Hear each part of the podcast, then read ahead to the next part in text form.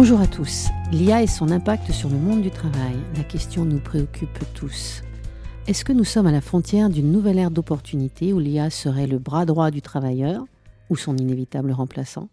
Entre mythe et réalité, notre association DataRing décrypte et analyse modestement toujours le rôle du numérique sur nos sociétés d'aujourd'hui, de demain, la compétitivité de nos territoires et la protection de nos données et de nos droits fondamentaux.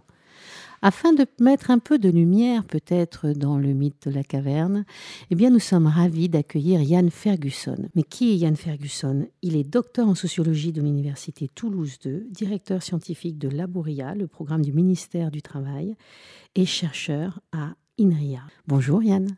Bonjour France. Vos recherches nous ont beaucoup intéressés puisqu'elles portent sur les relations entre les hommes et les instruments qu'ils mobilisent pour faire face à la complexité, mais aussi les effets sociétaux de l'intelligence artificielle, mot terriblement galvaudé. Si j'en crois Luc Julia, cela n'existe pas. Si j'en crois d'autres auteurs, il ne faut pas parler d'intelligence. Alors on va démarrer. Je sais que vous êtes l'auteur de nombreux livres sur l'IA et co-auteur de l'ouvrage L'intelligence artificielle en toutes ses dimensions. Alors, ben, vous allez, comme les autres, nous dire quelle est votre définition de l'IA alors, il y a une définition euh, triviale hein, que l'on utilise euh, beaucoup, hein, c'est l'idée de faire faire par des machines des tâches cognitives de haut niveau qui jusque-là étaient considérées comme relevant euh, de, des propriétés humaines. Donc ça, c'est la définition, je dirais, classique. Et quelles sont ces tâches? Bah, Généralement, on va dire l'organisation de la mémoire, l'apprentissage perceptuel, par exemple, ou le raisonnement critique. maintenant, on pourrait être plus prosaïque et dire que bah, l'intelligence artificielle, c'est ce, que ferait, c'est ce que fait une machine euh, que l'on qualifierait d'intelligence si c'était un humain qui le faisait. Et, là, je dirais que cette approche, elle permet de retirer un peu de mauvaise foi qu'on peut avoir, parce que bien souvent, euh, le, je dirais le, le drame hein, des chercheurs d'intelligence artificielle, c'est que quand ça marche, on cesse de dire que c'est intelligent. Donc l'IA nous biaise, on pardonnerait ce jeu de mots, mais c'est un peu ça, puisque l'IA discrimine toujours en fait. Et alors, l'IA, est-ce que c'est une euh, rupture ou une continuité? Keynes nous disait que l'avènement de l'IA était l'assurance d'une réduction du temps de travail. Pour d'autres, c'est une menace. Qu'en est-il pour vous? Alors moi, je ne le vois pas du tout euh, comme une menace au sens euh, que l'intelligence artificielle serait dotée d'une agentivité, c'est-à-dire qu'elle serait dotée d'intentions menaçantes euh, à l'égard des humains, à l'égard de nos sociétés. bien sûr qu'il existe ce fameux mythe de la singularité hein, qui dit que l'intelligence artificielle pourrait à un moment nous dépasser en tout et en nous dépassant en tout, bah, nous amènerait à désirer bah, lutter contre nous, voire amènerait à l'extinction humaine. moi, je vois plutôt s'il y a menace, c'est davantage euh, la création d'une trajectoire de dépendance, comme on a su faire avec d'autres technologies. Et cette trajectoire de dépendance eh euh, nous amènerait à un moment à dire euh, bah, on ne peut plus revenir en arrière. Hein. bien souvent, on dit bah, finalement, le jour où l'intelligence artificielle nous menace, on n'a qu'à l'éteindre. Voilà, c'est facile. sauf que si on l'éteint et qu'on n'a plus de voiture, plus de frigo, plus de métro, plus de tramway, plus rien en fait, plus de justice si on a mis de l'IA dans la justice, plus d'éducation si on a mis l'IA dans l'éducation, eh ben on peut plus la débrancher.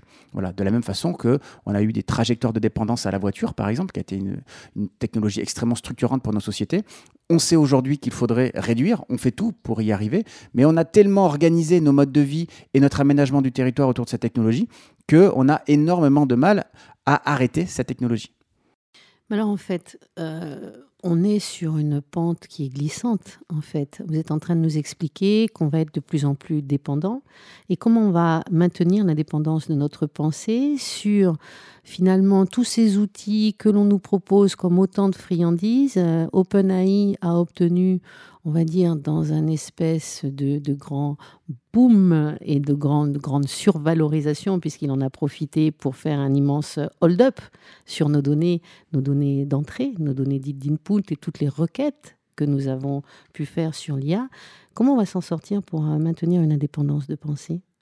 Je ne vois pas de, différence euh, fondamentale avec les autres outils de l'intelligence qu'on a utilisés jusque-là. Euh, lorsque je découvre un sujet et que je lis un livre, peu importe les qualités de l'auteur, euh, je vais très vite être dépendant de sa pensée si je ne connais rien. Et je dirais, si je veux m'émanciper de la pensée de cet auteur unique, de cette pensée unique parce que je n'ai pas d'autres ressources, eh bien, je vais lire un autre livre qui va venir bah, diversifier euh, mes sources. Et petit à petit, bah, par la diversification euh, des, sources autour d'un même sujet, eh je vais créer une forme d'indépendance par rapport à un auteur. Euh, et puis peut-être que en mettant en dialogue à l'intérieur de moi ces différentes sources, eh bien, je vais développer une pensée personnelle. Je vois rien de différent avec l'intelligence artificielle, à ceci près que effectivement, l'intelligence artificielle demande peu d'efforts. Euh, pour euh, accéder. Et donc cette réduction d'efforts pourrait nous amener dans un cycle un peu, un cercle un peu vicieux qui dirait ok, bah, finalement j'arrive tellement vite à la réponse que je cesse de me poser des questions. Mais est-ce qu'elle n'est pas dans une forme d'asservissement justement en, parce qu'elle a parfaitement connaissance de notre biais, de peut-être notre biais de confirmation, ou le fait que le cerveau cherche à faire le moins d'efforts possible? C'est ça la différence par rapport à un livre. Et donc, on a des chercheurs aujourd'hui sur euh, ChatGPT notamment qui se posent des questions, et à raison, sur le fait qu'on fabrique nos consentements et notamment sur euh, le GPT en question, sur le fait que lui, il vous amène à toujours être très valorisant vis-à-vis des médias sociaux parce qu'il y a toujours, on va dire, une infrastructure, une logique derrière. Donc la différence avec l'IA aujourd'hui, c'est qu'elle utilise nos biais, qu'elle nous enferme dans des bulles de filtre, qu'elle ne nous encourage pas à la curiosité intellectuelle dont vous nous parlez, c'est-à-dire cette faculté de pouvoir exercer son libre arbitre et son autodétermination informationnelle, alors est-ce que l'on doit se dégager de l'IA et avoir un usage sobre ou est-ce qu'on doit l'utiliser? Parce que là, sur les questions qui nous occupent aujourd'hui, nous sommes face à une véritable transformation des métiers. Alors, quel est votre regard sur cette transformation des métiers? On doit travailler à notre curiosité intellectuelle, mais l'outil est tellement puissant qu'il a tendance à utiliser nos biais. Alors, qu'est-ce qu'on fait? Alors là, vous êtes en train d'effectivement de parler de l'utilisation dominante de l'intelligence artificielle aujourd'hui, qui est euh, celle que va utiliser euh, bah, les grands euh, possesseurs de données et les grands utilisateurs de l'IA, que sont les GAFA, euh, et notamment euh, Google, Amazon et, Facebook, dont justement l'orientation qui est donnée à l'usage de l'IA, c'est précisément d'aller chercher nos biais pour ensuite nous amener vers le chemin qu'ils ont décidé pour nous, hein, à, travers la pratique de ce qu'on appelle le nudge. Hein, la fameuse logique sous-jacente. Voilà, exactement. Et donc, euh, il va venir capter ça à l'intérieur de nos données et euh, vont nous amener à nous proposer ce qu'on appelle des architectures de choix. Euh, c'est-à-dire, ils nous font euh, ils nous font, euh, je dirais, de manière illusoire choisir. Mais à partir du moment où, par exemple, Amazon me dit, euh, vous avez acheté ça, donc vous pourriez acheter ça parce que les autres qui l'ont fait l'ont fait également, c'est à l'algorithme de recommandation. Bien sûr qu'on a l'illusion de libre arbitre parce que je peux dire oui ou je peux dire non. Mais en fait, Amazon m'a forcé à faire un choix que je n'avais pas prévu de faire. Donc, je suis en train de choisir, de choisir, de choisir. Et finalement, en, choisissant, bah, l'algorithme d'Amazon progresse euh, à travers euh, la compréhension qu'il a de moi-même. Donc ça, c'est l'utilisation dominante de l'intelligence artificielle aujourd'hui. Mais ce n'est pas une fatalité de mon point de vue. On peut imaginer d'autres euh, solutions d'intelligence artificielle qui, plutôt que d'essayer de capitaliser sur nos biais pour euh, manipuler notre libre arbitre pourrait justement nous mettre le, doigt sur nos biais pour nous en émanciper. Donc ça, c'est tout à fait quelque chose de possible, mais je le reconnais complètement, en France, ce n'est pas l'utilisation dominante aujourd'hui. Bon, après, le droit a vocation à réguler ce type de rapport de force, puisque ces pratiques de nudge sont censurées. Euh, ce sont aussi des pratiques euh, commerciales qui sont censées être très agressives. Hein. on n'a pas besoin de multiplier les textes, notamment les actes. On a quand même un arsenal existant. Et la CNIL est là pour euh, également censurer ce type de pratiques commerciales agressives. La difficulté, c'est le fait que nous sommes dans une forme de servilité volontaire et qu'on est très demandeur de ces friandises tendues par les GAFAM. Aujourd'hui, on a même copilote euh, qui n'a pas essayé ChatGPT, que ce soit dans sa cuisine ou au travail, en ne le disant pas forcément. Et ce qui nous intéresse aujourd'hui, véritablement, c'est ce rapport humain-machine et cette notion d'autonomie. Ce qui était un concept clé en droit du travail, c'est l'autonomie. Où on en est aujourd'hui par rapport à ça? Est-ce que finalement ces grandes plateformes ne se substituent pas à l'État? Peut-être quelque part, on va. C'est une grande question à chaque fois. C'est pour ça, c'est pour, pour vous laisser un petit peu du, du temps pour aussi pouvoir répondre à la question. C'est sur cette autonomie, valeur clé du travail, sur cette délégation de la capacité de choisir donnée à l'IA, où est-ce qu'on va placer le curseur? Quels sont les points d'attention que nous devons avoir, nous, en tant que chercheurs, universitaires, avocats, c'est-à-dire le droit, et pas que, et la, collectivité, parce qu'il y a aussi une forme d'intérêt général, nos jeunes qui sont aujourd'hui euh, confrontés à cette avalanche de technologie, la technologie n'a jamais été neutre, comment on va faire pour maintenir notre autonomie et qu'est-ce que vous voyez, vous, dans le domaine du travail, comme danger, risque, opportunité et points clés dont nous devons nous, nous servir? Alors vous avez totalement raison, hein. l'autonomie, c'est un principe de justice qui est essentiel au travail. Ça avait été notamment euh, mis en avant dans une enquête dirigée par François Dubé en 2006, hein, qui s'appelait Injustice, euh, un travail sur les inégalités au travail, et qui montrait que la valeur d'autonomie était la valeur par laquelle les travailleurs jugeaient la justice de leur travail. C'est-à-dire que plus ils étaient autonomes, plus ils qualifiaient leur travail de juste, moins ils étaient autonomes, plus ils considéraient leur travail comme injuste euh, au nom d'une euh, aliénation subjective. Et l'intelligence artificielle peut tout à fait, et dans de très nombreux cas, est introduite délibérément par euh, les dirigeants et par les managers pour renforcer l'emprise euh, des process, des directives sur les pratiques. Les pratiques étant ce que les travailleurs mobilisent délibérément, consciemment euh, dans leur travail et qui constitue la leur singularité, leur valeur ajoutée. C'est-à-dire qu'à un moment, mes pratiques me distinguent de tous les autres travailleurs. Mes pratiques, c'est aussi ce que je mobilise lorsqu'il y a un écart entre ce qu'on m'a dit de faire et ce qu'il faut faire pour atteindre mon objectif. Les pratiques sont déterminantes pour ce qu'on appelle le travail réel. Voilà, le travail réel, c'est ce que les gens font vraiment. Et pourquoi les gens font autre chose que ce qu'on leur demande? Pas parce qu'ils sont insubordonnés, parce que c'est nécessaire, parce que les normes de travail sont incomplètes. Il y a une incompressible incomplétude des normes de travail que le travailleur est habitué à compenser par ses pratiques. Donc l'autonomie est un élément clé comme principe de justice et comme principe d'efficacité. Donc en fait, ce qui se passe, c'est pas tant la disparition des métiers qu'un changement de la nature des tâches. Est-ce qu'on n'est pas vers un risque peut-être avec une logique sous-jacente que vous êtes en train de nous dévoiler, de volonté d'avoir des hommes interchangeables et non pas singuliers pour plus, toujours plus de productivité. On est effectivement un, des, versants du déploiement de l'intelligence artificielle, est ce qu'on va appeler un néo-taylorisme euh, que faisaient Taylor euh, et Ford hein, à sa suite, déplacer euh, l'intelligence du travailleur vers les process? D'une certaine façon, ça a du sens. Une organisation n'a aucun intérêt à ce que, son, que sa performance résulte d'individus singuliers. Euh, parce que ces individus singuliers sont imprévisibles. Ils peuvent être présents, absents, de bonne humeur. Casse-pied. Euh, casse-pied. Euh, poser des arrêts maladie. Poser des arrêts maladie, considérer qu'ils sont traités injustement par rapport à ce qu'ils apportent, et peut-être même ont-ils raison. ils peuvent aussi être partir à la retraite, être débauchés par un concurrent mieux offrant. Là, il y a plein de raisons qui peuvent faire que bah, un individu singulier est imprévisible. Les process, eux, apportent cette prévisibilité qui est indispensable à l'organisation. Donc ne volons pas cet intérêt-là euh, au process. Euh, lorsque les individus s'en vont, les process restent et la performance peut euh, rester. Pour autant, les process, et je dirais que les machines sont un élément de ce process, ont un inconvénient, c'est qu'ils n'ont pas la capacité d'adaptation. C'est-à-dire que lorsque la situation, j'évoquais tout à l'heure le travail réel, lorsque la situation réelle propose un écart à ce qui a été défini comme euh, devant être la norme, eh bien, ces individus imprévisibles, ils ont cette qualité qu'on appelle la capacité d'adaptation. Et donc, bien sûr que euh, bah, l'intelligence artificielle réactualise cette intention managériale de faire en sorte que finalement, les individus deviennent interchangeables, substituables, et si j'osais un gros mot euh, contemporain, ubérisables. Euh, pourquoi? Eh bien Parce que euh, l'algorithme comporterait l'essentiel de l'intelligence à déployer et que finalement l'individu ne serait, serait en obéissance ou tout simplement en validation.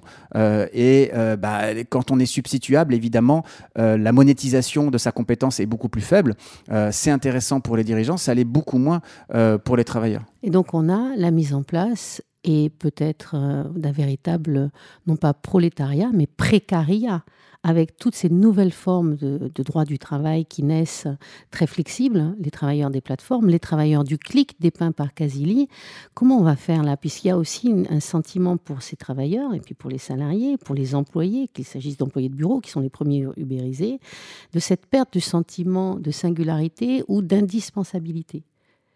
Est-ce qu'il vous, l'avez noté, vous, en tant que sociologue Est-ce que vous avez des, indicateurs là-dessus?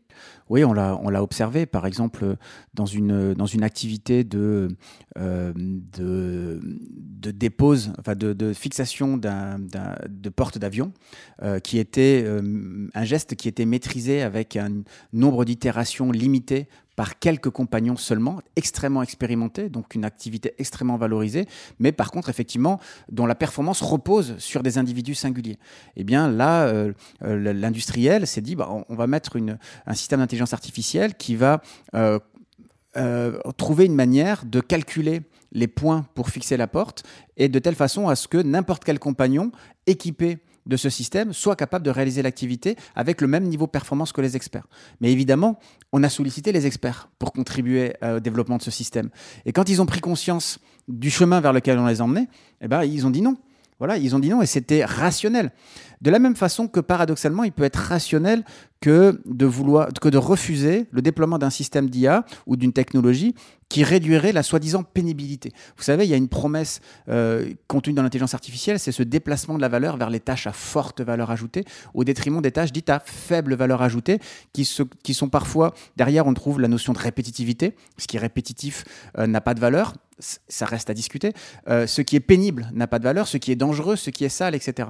Et donc il y a une espèce de, désignation de la dignité de tâche. Voilà, on accorde de la dignité à des tâches. Il y a des tâches très dignes, il y a des tâches très indignes. On retrouve un peu le, côté un peu intouchable hein, euh, dans, dans, les castes indiennes.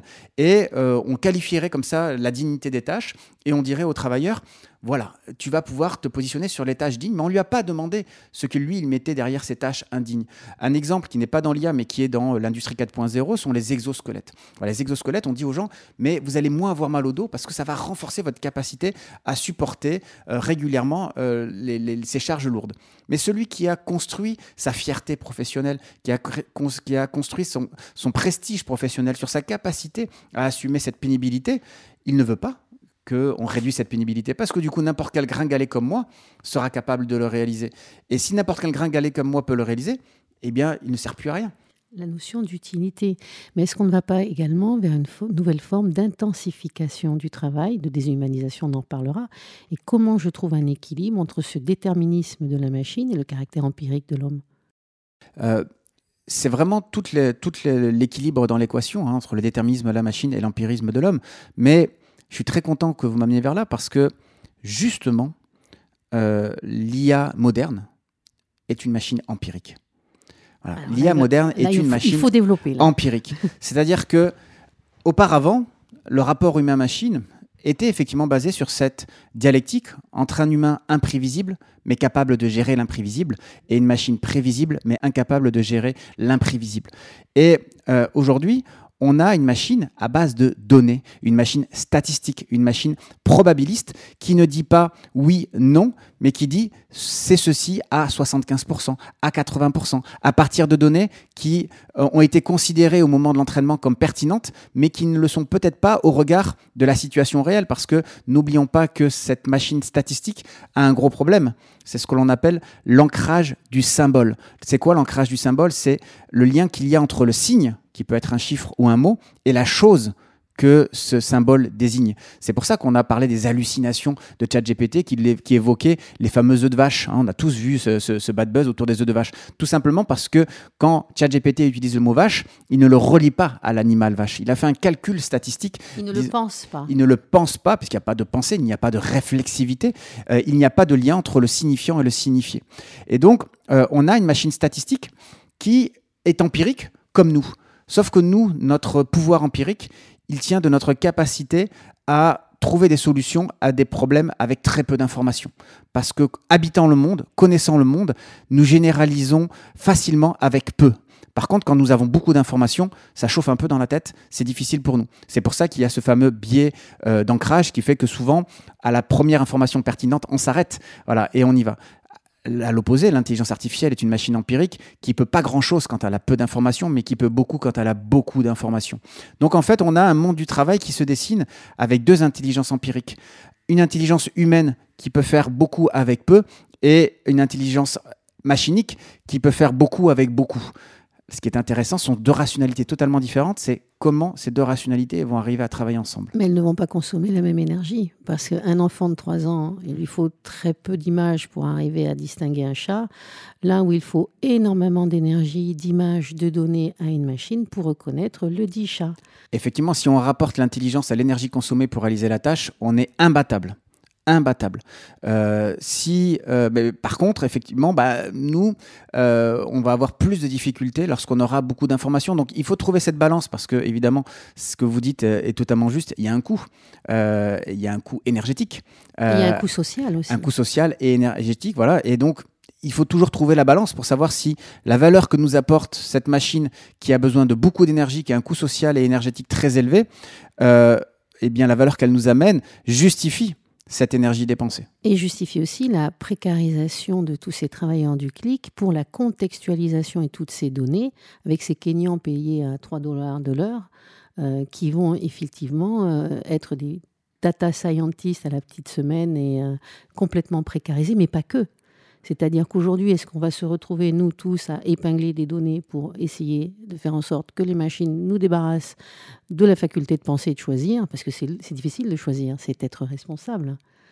Est-ce qu'on n'est pas sur cette euh, espèce d'asservissement euh, subtil? Donc on, est piégé, on a un problème de légitimité du travail, on a un problème d'être indispensable ou pas d'utilité au travail, on a un problème de réduction cognitive.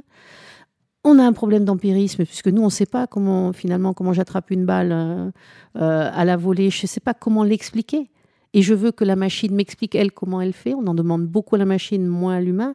Où est-ce que je place le curseur aujourd'hui? On est à une étape clé aujourd'hui. On a une réglementation qui arrive avec l'IA Act, avec une espèce de choc de titan entre États sur celui qui va réguler le mieux, le plus, le moins, et avec des dialectiques, en réalité toujours des rapports de force géopolitiques, économiques, avec une guerre qui arrive.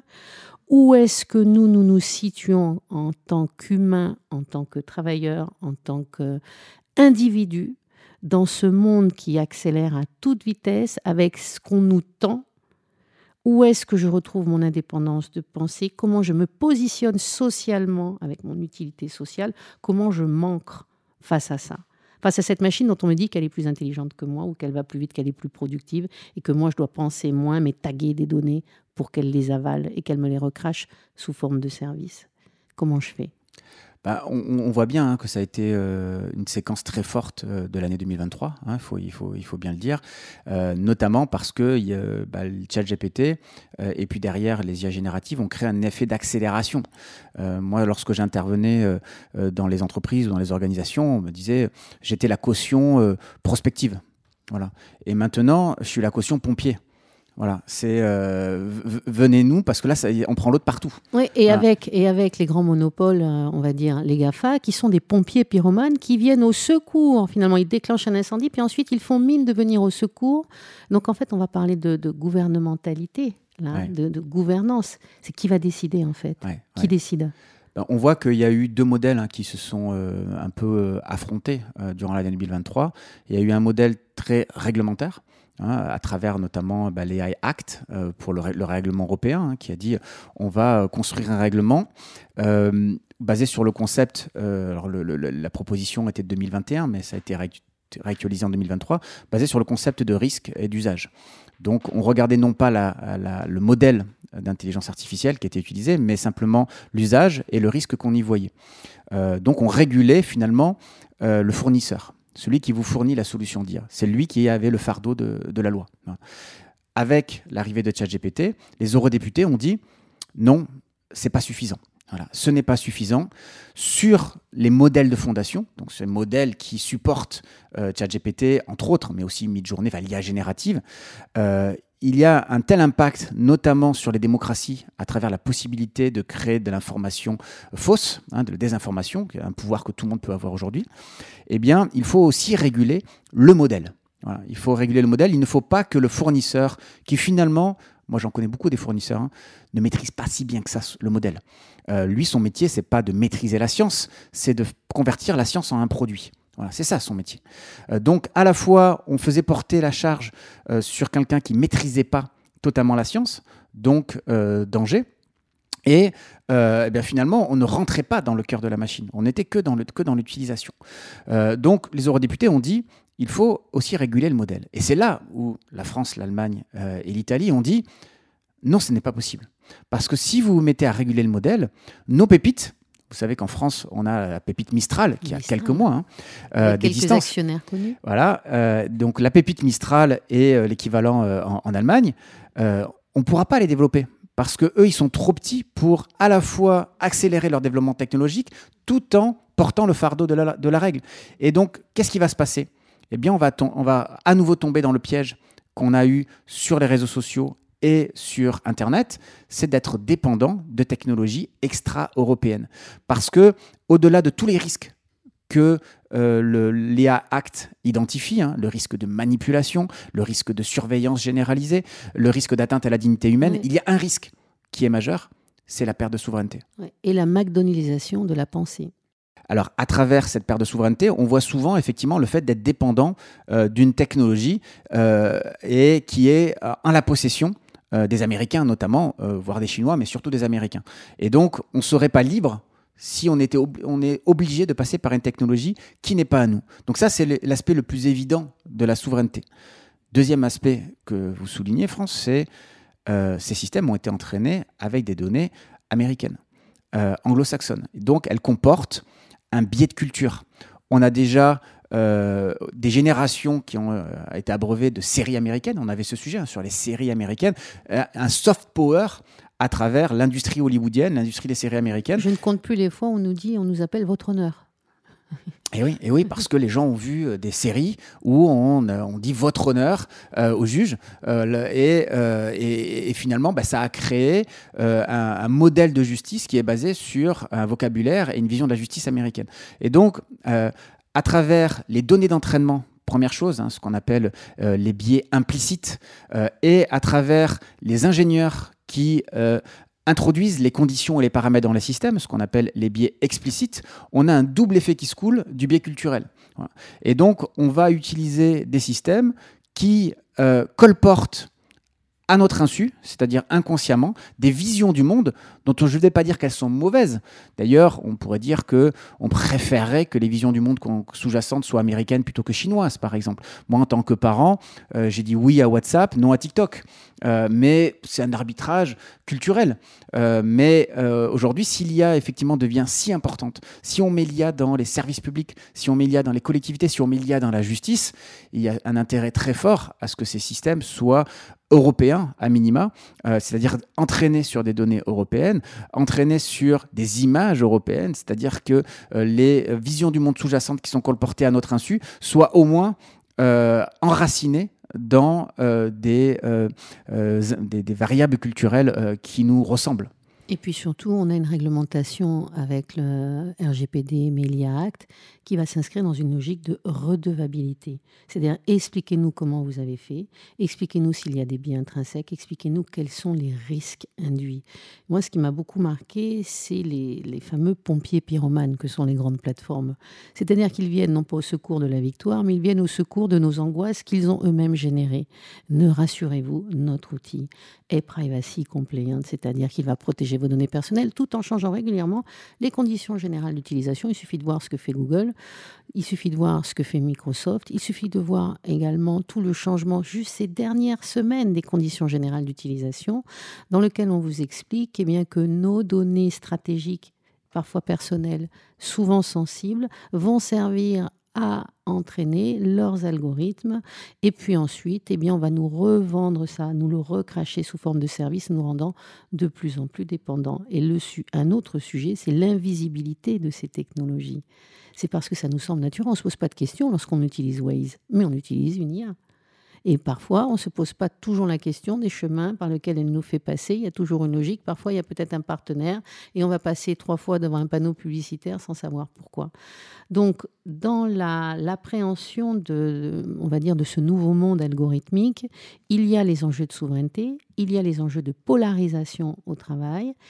Et nous, en tant qu'individu universitaire, chercheur, avocat, comment pouvons-nous participer à la recherche de cet équilibre sur notre territoire, la préservation de notre culture. Et ce qui m'a beaucoup intéressé, c'est que au-delà de le fait d'être un, chercheur, au-delà de fait d'être quelqu'un qui participait au développement d'une pensée critique, c'est-à-dire euh, essayer d'apporter un autre éclairage, et vous l'avez dit tout à l'heure, euh, la curiosité intellectuelle, vous avez mis en place concrètement un outil. Pouvez-vous nous en parler? Oui, alors on a euh, pendant, pendant deux ans au sein du Partenariat mondial pour l'intelligence artificielle, hein, qui est une structure de, gouvernance euh, mondiale de, l'intelligence artificielle, qui est, euh, qui a un secrétariat de l'OCDE, j'avais récolté avec différentes équipes à peu près 150 cas d'usage réel de l'intelligence artificielle au travail. Et donc on, on, avait créé un questionnaire qui était mené non pas par Internet en auto-administré, mais bien par entretien semi-directif. Donc c'était assez lourd, hein, des centaines et des centaines d'heures d'un interview, on a identifié euh, un certain nombre de sujets euh, qui euh, bah, sont un peu à la fois émergents et invariants dans la question de l'intégration de l'intelligence artificielle au travail. Et on a regardé bah, quelles questions critiques posait un projet d'introduction de l'IA dans les environnements de travail. Et on a rapporté ensuite un ensemble de ces questions à, à des sujets, je dirais, assez régaliens, qui permettent de qualifier la qualité de vie au travail et Deuxième chose, la qualité du travail. Hein, on a deux choses qui sont importantes dans le travail, c'est la qualité de vie au travail et la possibilité de faire un travail de qualité, de s'engager dans la tâche. Et donc, du côté de la qualité de vie au travail, de manière très classique, on avait euh, pris la, question de la reconnaissance, la question des relations humaines et la question du sentiment de surveillance et de contrôle sur son travail. Du côté de la qualité du travail, euh, la question de l'autonomie, la question des savoir-faire et euh, la question de la responsabilité. Et donc, on a pris ces six sujets euh, extrêmement classiques et on a regardé comment ils étaient revisités par les sujets de l'intelligence artificielle. Prenons la reconnaissance. La reconnaissance, on sait que c'est un élément extrêmement important. Euh, pourquoi? Parce que dans les sociétés modernes, et c'est un phénomène relativement récent hein, qui est lié à la révolution industrielle, le travail est une activité considérée comme un facteur de réalisation de soi. Il n'y a pas débat entre, euh, je dirais, les propriétaires et les prolétaires euh, sur ce sujet-là. Euh, le seul débat qu'il y a, c'est sur la captation de la valeur. Mais du côté de la théorie libérale, le travail est un facteur de réalisation de soi, la réussite professionnelle est un facteur de réalisation de soi. Du côté du socialisme, le travail est même l'essence de l'homme. Hein, Marx dit bien, le travail est l'essence de l'homme. Pourquoi? Parce qu'il dit, première chose, à travers le travail, l'homme montre qu'il ne se satisfait pas d'un déjà là là où les autres animaux prennent la nature telle qu'elle est, l'homme transforme la nature. Deuxième chose, par cet acte, euh, il va projeter une partie de lui-même. Il dit qui il est. Donc il y a un acte d'identification à l'objet de son travail. Troisième chose, il le fait avec et pour les autres. Il le fait dans un collectif et il en fait bénéficier quelqu'un d'autre. Quand vous montez des voitures, euh, vous ne montez pas une voiture pour vous à la fin de la journée. Vous montez pour les autres. Donc c'est la dimension ultra sociale de l'homme qui s'exprime à travers le travail. Donc transformer le monde, dire qui on est, et le faire avec, et, avec et pour les autres. Donc voilà trois éléments de constitution de soi au travail selon Marx. Eh bien, la reconnaissance, c'est exactement ça. C'est euh, ma contribution au changement du monde, dire qui je suis et le faire, la reconnaissance par les pairs. Voilà. Eh bien, si on regarde maintenant, quand on introduit l'IA, première chose, reconnaissance, qui je suis, la singularité. Par rapport à ce qu'on a dit tout à l'heure, si effectivement je suis substituable, eh bien, il y a un risque que cette dimension de singularité disparaisse. Ensuite, il y a la reconnaissance des pratiques. Euh, si euh, mes pratiques sont transformées au profit d'une vérification de la machine qui fait et que mes pratiques sont davantage orientées vers la machine, eh bien, mon patrimoine de pratiques qui euh, contribuent à mon identité n'a plus de valeur. Il s'aplanit. Exactement. Il, il, ne fait plus sens, en tout cas. de reconnaissance des efforts très important les efforts. Mais si, par exemple, on sait que les utilisateurs de ChatGPT le cachent au travail, pourquoi ils pourraient le cacher? Parce que si ils ont fait quelque chose, une espèce d'exploit, ils ont fait en une heure là où il fallait trois heures, le chef dit bravo. Comment t'as fait? Ben, c'est moi, chef. le fameux Shadow AI. J'y suis arrivé, de peur que si je dis j'ai utilisé ChatGPT, on dit ah ben d'accord, ah ben ok, t'as rien foutu en fait. Bah pourquoi? Il y a deux minutes t'étais content et maintenant tout d'un coup tu me dis que ça n'a plus aucun mérite. Troisième chose, la reconnaissance. Dernière chose, quatrième chose, la reconnaissance du résultat. le résultat Quelle est ma part dans le résultat entre moi et l'IA Voilà quatre dimensions de la reconnaissance euh, qui peuvent être totalement revisitées par l'introduction euh, d'une intelligence artificielle. On a déjà parlé de l'autonomie, donc j'y reviens pas. On a parlé des savoir-faire, les relations humaines. Euh, un cas que j'ai étudié, euh, c'était quelqu'un qui devait entretenir les connaissances d'un chatbot. Il n'y avait même pas l'IA générative dedans, mais un chatbot. Un chatbot, c'est quoi? C'est j'ai une question, euh, je la pose à un chatbot qui m'apporte de manière plus ou moins efficacement la réponse. Eh bien, ce chatbot se situait désormais entre les commerciaux dans une agence de banque et le service qui est supposé répondre aux questions des commerciaux. Et cette personne qui alimentait les connaissances, son facteur euh, de reconnaissance au travail, son facteur de performance, c'est ce qu'on appelle le taux d'escalade. C'est-à-dire combien de fois des commerciaux, après avoir échangé avec euh, cet agent conversationnel, euh, demandent malgré tout à avoir une conversation avec un humain. Eh bien, cette personne, moins ce, chat, ce, chatbot était escaladé, plus elle était reconnue. C'est-à-dire que finalement, moins les gens prenaient le téléphone pour parler avec une autre personne, et plus on estimait que sa performance était importante. Donc elle est évaluée positivement sur la diminution des interactions humaines. Donc là, on a une vraie inversion de valeur, mais qui se trahit aussi sur le fait qu'on attend, on survalorise les, enfin, on va dire les réponses qui sont apportées par ChatGPT, alors que ce sont généralement des réponses assez standards, qui n'inventent rien, qui recrachent, qui statistiquement un résultat probable, alors que l'on écrit et l'on justifie euh, par des recherches et puis par de, la logique aussi, que souvent, ben, ce qui est le plus important sont les questions qui sont posées. Et la valorisation aujourd'hui, euh, on va dire, de l'immatériel, elle vient essentiellement des données, des bases de données d'apprentissage. Tous les contentieux actuels autour de Midjourney, DALI, le dernier du New York Times, autour de la protection de la propriété intellectuelle des créateurs, c'est l'éternel débat autour de la répartition de la valeur sur les contenus. Donc, dans quel monde on a envie d'être? Est-ce qu'on va donner de la valeur à un contenu euh, digéré, standardisé, plat, improbable, vraisemblable, au détriment de ceux qui vont créer une valeur sans jamais s'intéresser à cette fameuse répartition de valeur au-delà de la dignité au travail, de l'autonomie, de l'acceptabilité et de la reconnaissance. On est dans un monde économique.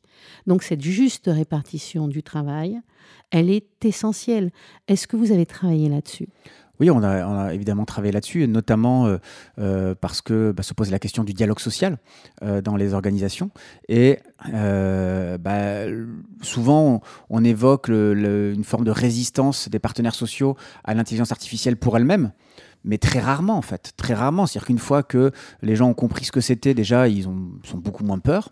Euh, les fantasmes tombent, hein, un peu comme quand vous connaissez le truc d'un tour de magie. Euh, vous vous rendez compte que c'est assez limité, euh, mais que ça peut être pratique. Et après, bah, il y a deux questions. C'est est-ce que ce système bah, va m'asservir? Est-ce que ce qu'on me demande, c'est de suivre les instructions et de faire un presse-bouton, et non seulement de faire un presse-bouton, mais en plus de prendre la responsabilité en cas de problème? Voilà, parce que des fois, il y a des injonctions paradoxales. C'est de dire utilise-le, mais si tu vois qu'il se trompe, corrige-le. De toute façon, à la fin, c'est toi qui es responsable parce que l'IA n'a pas de responsabilité juridique. Ça, pour l'instant, ça a été tranché. On veut veut pas aller vers ce chemin. Certains plaident pour ça, certains de vos confrères plaident pour ça, mais euh, pour l'instant, on ne va pas vers ça. Et puis ensuite, euh, bah, la répartition de la valeur. Euh, si c'est le but de cette technologie est de gagner en productivité, euh, eh ben c'est une valeur pour l'entreprise. on regarde comment on la répartit. Et je crois que c'est un peu la même chose avec avec ChatGPT et la propriété intellectuelle. Aujourd'hui, on a une technologie qui où il y a simplement le, celui qui utilise les données à travers, à travers ChatGPT qui en tire de la valeur. Mais les autres disent fondamentalement, on n'a rien contre ChatGPT, mais vous utilisez nos données. la valeur que produit ChatGPT, elle vient de nous. Donc c'est normal qu'on en tire quelque chose.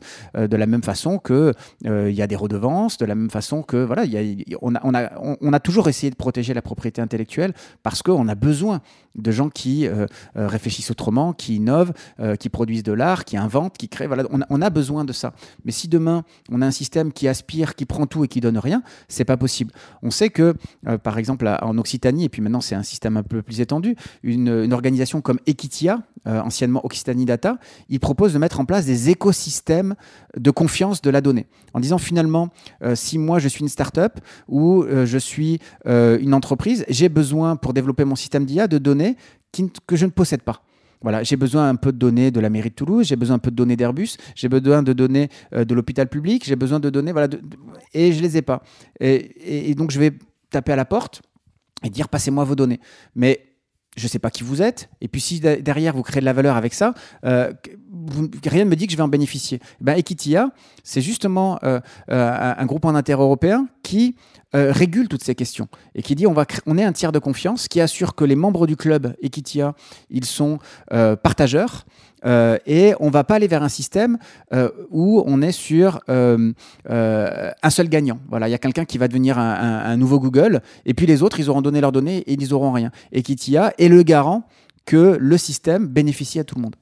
Alors, il y a d'autres enjeux juridiques sur la notion de droit sui generis de producteur de bases de données, de secret des affaires, de concurrence déloyale et parasitaire. Nous, avons la chance en Europe et notamment en France d'avoir un arsenal législatif qui peut nous permettre, pour autant qu'on aura les courageux qui vont peut-être générer des class actions ou des recours collectifs, à l'instar de ce qui est en train d'être fait aux États-Unis, pour qu'on obtienne une meilleure répartition de cette valeur et puis qu'on s'érige contre cette espèce de prédation sur notre patrimoine informationnel sans que nous ayons le juste retour de la rétribution de la base d'entraînement qui a servi à entraîner des modèles aujourd'hui qui sont très performants et que nos champions européens ont du mal à, euh, on va dire, euh, euh, à atteindre.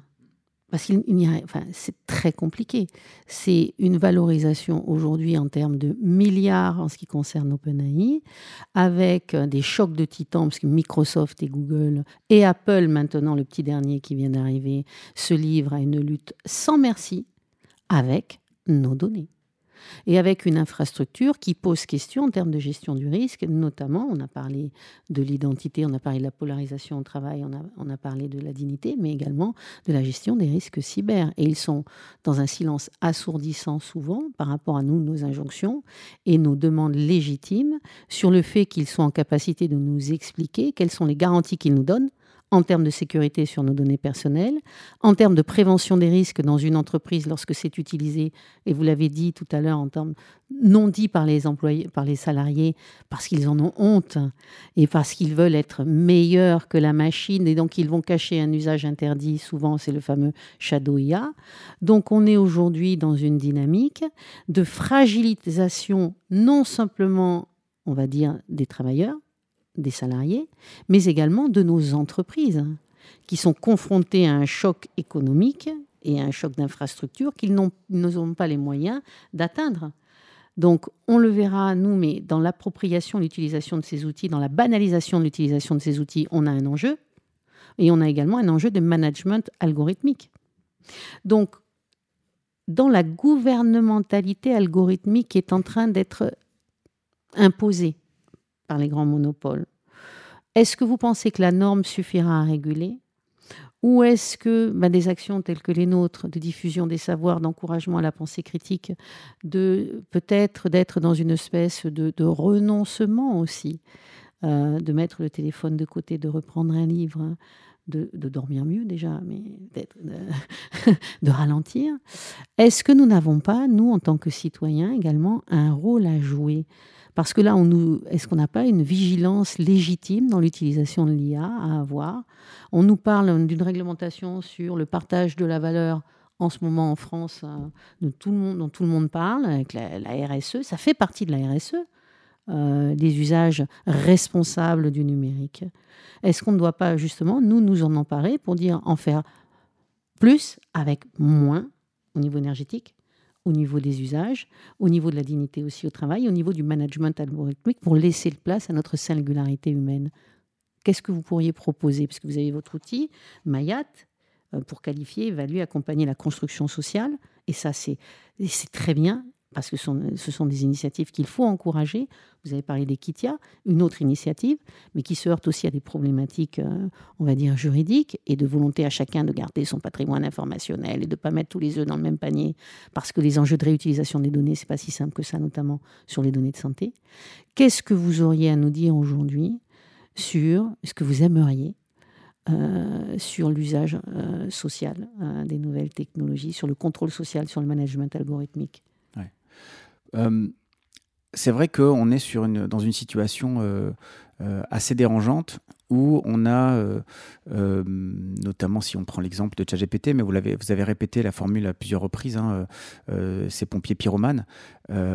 prenons l'exemple de, de, Salmatman, qui est un des co-créateurs d'OpenAI, qui a dit Je suis la personne au monde qui a le moins confiance dans ChatGPT. Donc on a quelqu'un qui produit une technologie, euh, qui la balance comme ça, euh, pardonnez-moi, euh, sur, nos, ordinateurs, et qui dit ben, Moi, je suis celui qui a créé ça, et j'en ai aucune confiance. Donc, il reporte la totale responsabilité sur nous, qui n'y connaissons rien. Alors que lui, il connaît beaucoup, mais il n'a pas confiance, il ne nous dit pas pourquoi. Par contre, bah, il, nous l'envoie comme ça. Et il envoie ça aussi dans les écoles, etc. Imaginons maintenant, on, va se projeter dans 10-12 ans, on est à Toulouse, hein, euh, premier vol de l'avion Airbus à hydrogène.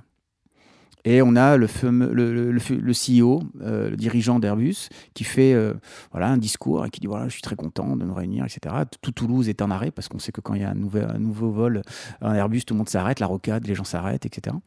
Et puis il dit par contre, je dois vous avouer quelque chose, je suis la personne au monde qui a le moins confiance dans cet avion. Mais on dirait, mais il est fou. Il est fou. Et euh, on a la même chose avec ChatGPT, avec l'IA qui a le plus, qui a connu le développement le plus rapide et même l'application numérique la plus rapide de l'histoire du numérique. On s'est tous jetés dessus. Et on a un dirigeant qui nous dit Je n'ai pas confiance dans ce que j'ai produit. Voilà cette fameuse honte prométhéenne hein, dont nous parlait Gus Sanders qui dit J'ai un peu honte d'avoir fait ça, mais c'est génial, mais j'ai honte. Mais il le met dans ses conditions générales d'utilisation. Hein. Mmh. Utilisez-le à des fins récréatives surtout, hein, et jamais professionnelles. Donc en fait, il reporte toute la responsabilité sur nous vis-à-vis -vis de quelque chose qu'on ne comprend pas on n'a pas la culture, on n'a pas les connaissances, etc.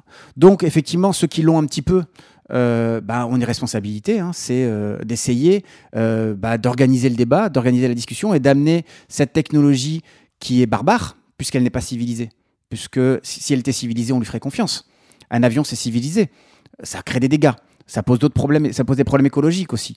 Mais c'est civilisé, c'est-à-dire qu'il y a un ensemble de processus de fabrication, de normalisation, etc., qui fait que quand je monte dedans, euh, j'ai un peu honte pour l'impact carbone maintenant, mais malgré tout, j'ai pas peur pour ma vie. Euh, eh bien, il faut le civiliser. Euh, il va falloir le civiliser par des règlements, par des normes de type ISO, mais aussi par nos pratiques. Nos pratiques doivent être civilisées. quand on utilise une voiture, on, on, fait de notre mieux, mais on a civilisé l'usage. Quand je suis né en 80, il y avait l'équivalent d'une ville moyenne qui mourait sur les routes. Aujourd'hui, c'est un village. Voilà, on est passé de 25 000 à, à 3 500. On a civilisé, on a développé la technologie, on a mis des radars, on a mis des ralentisseurs, on a mis tout un tas de réglementation, euh, permis à point. Voilà, on a mis tout ça en place. Là, ça avance, ça avance, et on est en retard sur euh, la partie réglementation. Et puis, on a des responsables qui nous disent euh, on a très peur de l'IA. Il faut savoir, hein, quelqu'un comme, euh, comme Salmatman, il se promène avec son sac à dos, c'est un survivaliste. Hein. il est prêt à un moment où, on doit retourner à la jungle. Nous, on n'est pas du tout dans cet état d'esprit. Donc, on a des personnes, je ne parle même pas de Musk, qui a une peur panique de l'intelligence artificielle. Mais vraiment, au plus profond de lui-même. C'est pas quelqu'un qui fait semblant d'être un pompier pyromane. Il l'est vraiment. C'est-à-dire qu'il développe de l'intelligence artificielle alors qu'il en a une très très grande peur. D'ailleurs, c'est sa peur qui l'a amené à en faire. Vous voyez un peu le cheminement. C'est-à-dire que c'est parce que Larry Page euh, ne l'a pas convaincu sur sa propre responsabilité qu'il a dit il faut pas le laisser à Larry Page, il faut que je m'y mette. C'est pour ça qu'il avait mis de l'argent euh, au, début dans OpenAI et qu'ensuite, euh, eh bien, il a dit non, on s'arrête parce que finalement, OpenAI, maintenant, euh, ça appartient à Microsoft. Donc, je ne suis pas parti d'un monopole pour aller vers un autre. Donc, on est dans cette situation-là. Et effectivement, les citoyens ont un rôle important. Euh, mais, euh, encore une fois, le, citoyen, en tout cas ordinaire, c'est-à-dire non informé, il est très, très loin de ces sujets-là. Et il est dans une situation que Étienne Klein a, a bien décrite en disant il est dans la fascination de la facilité d'usage euh, qui se fait au détriment de sa compréhension. C'est-à-dire qu'aujourd'hui, on a des technologies qui sont d'autant plus simples à utiliser qu'elles sont compliquées à comprendre. Et donc, on a cet effet de ciseau aujourd'hui entre euh, euh, autour de la, diffusion rapide de technologies qui ont une utilisation incroyablement simple pour faire faire des choses très compliquées, mais dont le, dont, le fonctionnement échappe à l'utilisateur lui-même. Mais finalement, on est trop insouciant face à l'invisibilité de l'IA et face à ce déluge d'acceptabilité. Et puis finalement, tout ce que vous nous dites est très platonicien. Et je vais vous laisser le dernier mot, puisque je sais que vous aimez beaucoup Platon, par rapport à la réalité de ce que l'on vit comme la représentation de la peinture en somme. Qu'est-ce que vous pourriez nous dire, ce que nous apprend Platon par rapport à l'IA bah, ce, que, ce que Platon va nous apprendre, c'est que euh, à mon avis, hein, on ne doit pas aller vers euh, euh, cette fascination pour l'outil. Euh, reléguer l'IA a cette notion d'outil, mais, mais ne pas tomber dans la simplicité de dire finalement, en tout cas c'est mon point de vue, ce que j'entends beaucoup, hein, l'IA c'est qu'un marteau, un marteau ça peut enfoncer un clou et ça peut aussi tuer quelqu'un, ça dépend de ce qu'on en fait. L'IA n'est pas, pas comme un marteau. L'IA réalise entre l'agent et le problème qu'il veut résoudre, non pas une médiation pragmatique, c'est-à-dire le prolongement de ma pensée euh, dans l'acte, mais une médiation épistémique, c'est-à-dire que euh, l'outil m'aide à mieux comprendre le problème que je voudrais résoudre. Et donc, on doit euh, avoir rentré dans un dialogue hein, euh, euh, platonicien avec cet outil pour mieux comprendre l'effet qu'il a sur le problème qu'on veut résoudre, pour ne pas, pour l'utiliser à bon escient, c'est-à-dire bah, ne pas le refuser parce que ça serait se priver de potentialités incroyables, mais ne pas se limiter au périmètre de domestication du problème que l'IA nous amène. C'est-à-dire ne pas tomber dans cette euh, simplicité qui est de dire l'IA ne me dit pas ce qu'il faut penser, mais ce à quoi il faut penser. Et donc, euh, bah, l'IA est un outil dans l'intelligence. Il en existe d'autres, vous l'avez rappelé. Il y a des livres qui sont des formidables outils de l'intelligence qui non seulement disent autre chose, mais par un autre chemin. Euh, là où l'IA est très rapide et est effectivement un petit bonbon auquel il est difficile de résister, euh, le, livre n'a rien d'un bonbon. il y a quelques livres faciles à lire, hein, mais le livre n'a rien d'un bonbon. Le livre est exigeant. Euh, le livre nous oblige à être concentré plusieurs minutes sur chaque page.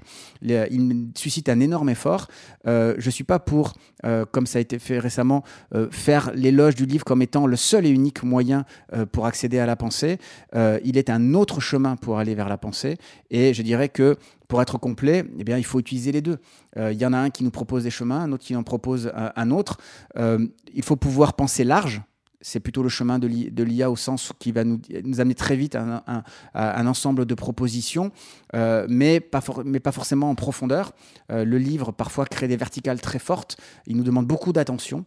et je dirais être capable de passer très vite d'un sujet à l'autre, c'est une compétence. Être capable de penser très longtemps à un seul sujet, c'est une autre compétence. Le livre nous amène à la deuxième, l'IA nous amène à la première. Écoutez, je vous remercie. Voilà un bien beau podcast. Et finalement, on va finir un discours, une fois écrit par l'intelligence, et eh bien vagabonde de tous côtés. Et vous nous avez permis de vagabonder en beauté.